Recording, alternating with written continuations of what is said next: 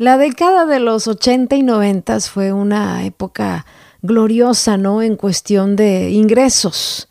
Eh, por discos, por cassettes, ¿no? De repente viene pues esta onda de, las plataformas digitales, ¿no? Y ah, brutalmente eh, acaba con esta venta del producto físico, ¿no? Del famoso disco. Y, y, bueno, de este tema quiero hablar, platicar contigo, porque precisamente hay algo muy interesante que está sucediendo en pleno 2023 y que le interesa mucho a todos los compositores saberlo y tiene que ver con las ventas de productos físicos. Te cuento todo. Estás a punto de entrar al mundo de las compositoras. Una voz que somos todas, las compositoras. Gracias por darle un espacio a este programa, este podcast de las compositoras. Por acá tu amiga Erika Vidrio. Estamos en Mazatlán, desde Mazatlán te mandamos un abrazo por acá trabajando, eh, haciendo canciones que no sabemos hacer otra cosa, ¿no? Quiero platicarte acerca de los productos físicos, ¿no? En, este pleno 2023, te lo comentaba al inicio, hubo décadas muy importantes, sobre todo 80, 90, también en, en los años 2000 que yo arranqué a tener grabaciones importantes, todavía, todavía se generaba una cantidad considerable, ¿no? En cuanto a regalías por eh, discos físicos. Si tu rolita estaba en un disco importante, aunque no fuera sencillo, pues siempre te tocaba una buena lanita. Todavía son 9.1 eh, centavos, ¿no? De dólar por cada canción incluida en un disco. Bueno, con la llegada de, la música digital eh, y las descargas, ¿no? Y toda la locura del streaming, pues ya fue desechándose un poco, ¿no? El ingreso por los productos físicos. Ya eh, las grandes discografías abandonaron pues sus formas de, vender productos no físicos y se dieron con todo el enfoque al, al streaming. Pero en, en, este pleno 2023, eh, increíble, pero se está consumiendo, de hecho regresó el vinilo, imagínate, ¿no? Regresó, es uno de los productos físicos que más ha crecido en, este, en estos últimos dos años, el vinilo. ¿Por qué? Porque los fans o los seguidores de repente eh, sienten una cercanía distinta, ¿no? El comprar un producto físico como discos de vinilo, como CDs, incluso los cassettes, aunque de repente dirás, oye, pero ¿dónde los escucha, no? Incluso un vinilo, pues requiere, ¿no? Un, una maquinaria, un, un, aparato especial, imagínate un cassette. Bueno, tanto el vinilo como el cassette han tenido, estos productos físicos, han tenido un realce en los últimos años. Considero que es porque precisamente la fanaticada, ¿no? Tiene una conexión eh, muy especial con el artista y su música y los productos físicos ofrecen esta sensación de propiedad, de compromiso, eh, que no ofrece el streaming digital, ¿no? Que, que tiene, creo, esa frialdad, porque la gente que es muy seguidora, que es muy fanática, yo te apuesto que por supuesto que compra, ¿no? Si el artista ofrece producto físico como discos, CDs, cassettes o vinilos, yo sé que un fan de Hueso Colorado sí lo adquiere, ¿no? Precisamente por esta conexión que, que existe eh, y que no tiene, ¿no? Este asunto de, de la música digital.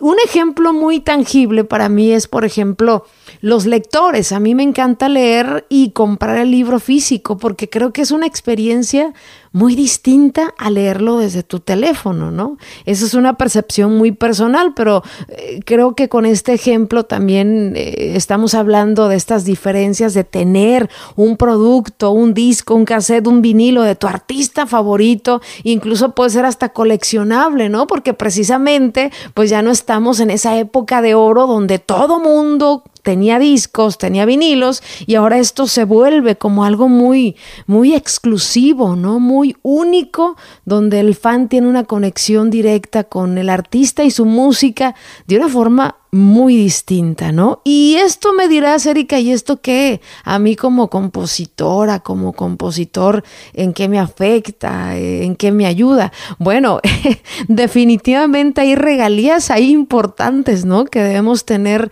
en cuenta, ya que hay un realce, ya que hay eh, un boom con este asunto del vinilo, del cassette y, que regresa un poco el disco, eh, aunque muchos estemos como que con la cara de ¿what?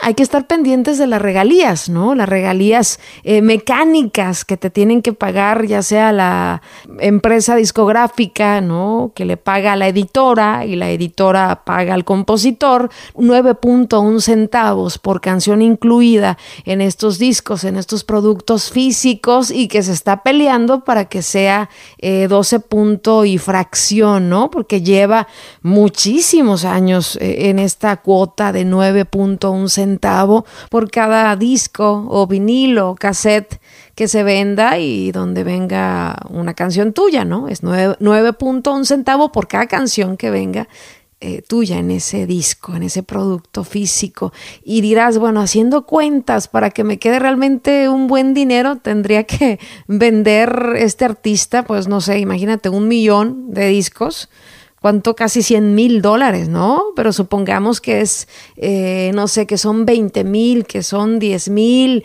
nunca, así como están las, las analíticas, eh, nunca sabemos si, si, realmente este asunto, estos, estas pinceladas de crecimiento de venta del vinilo podrían ser en unos años eh, el regreso, ¿no? De la música eh, en ese formato. Nadie tiene ahora sí que, que, el futuro listo, ¿no? Que el futuro ya establecido, pero estos indicios de que ha crecido el producto físico, ¿no? nos pone a los compositores en, la mentalidad de, ah, hay que tener también esas regalías por mínimas que sean, todo va sumando, ¿no?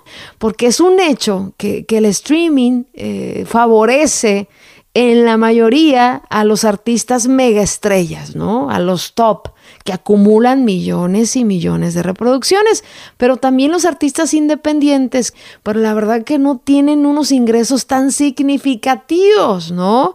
Las fracciones de centavo que, nos pagan por reproducción eh, significa que muchos artistas buscan, ¿no? Otra forma de generar eh, ingreso y esto lo da el vender un álbum físico, ¿no? Un vinilo, un cassette, un disco. Eh, por lo tanto, como compositores debemos estar muy pendientes. No imaginemos que ya nadie consume, que eso es cosa del olvido. Sí, en cuestión de analíticas, de datos, lo que más está vendiendo en este momento son vinilos, y por último, discos compactos, CDs, ¿no? Imagínate, es increíble. En vinilo sí, porque yo, yo hasta he adquirido un par de vinilos de artistas independientes que me gustan mucho y que siento que es una experiencia, repito, muy única. Por tanto, como compositores debemos de poner atención y si nos graba algún artista eh, o si ya tenemos algunos años que nos graba un artista que se volvió un clásico y va a sacar una recopilación, y mira que viene en un vinilo y, que está sacando este tipo de productos físicos, tenemos que recibir esas regalías fonomecánicas, mecánicas de, esa, de esos productos como compositores. La bronca eh, que resulta con los artistas independientes que muchas veces nos graban y que ellos mismos no crean productos físicos por su cuenta, bueno, hay que estar pendientes y también un correo no está de más, oye, vi que sacaste un vinilo donde viene mi canción, eh, de cuántas, eh, cuánta cantidad hiciste la maquila, de eso saque cuentas y, agarre su calculadora, bueno, 9.1 centavo por, ¿no? por canción, por disco que, sacó al mercado, pues ahí está un, un dinerito, una regalía para el compositor, pero siempre al pendiente de lo que se está vendiendo, de lo que dicen los datos, las analíticas, ¿no? Y en este caso, pues sí, regresaron los vinilos, los cassettes y los discos compactos. O por lo menos en un mercado independiente, ¿no? En un mercado donde los artistas buscan otra manera de generar ingresos, está de regreso el producto físico. Te mando un abrazo y nos escuchamos el próximo jueves. Si te gusta nuestro contenido, nos puedes dejar cinco estrellitas, ahí nos dejas el cielo bien iluminado de las compositoras. Te quiero mucho. Gracias por escucharnos. Te esperamos el próximo jueves en otro episodio más de Las Compositoras, una voz que somos todas. Recuerda seguirnos en nuestras redes sociales como Las Compositoras y darle seguir a nuestro perfil para tener más visibilidad en este podcast.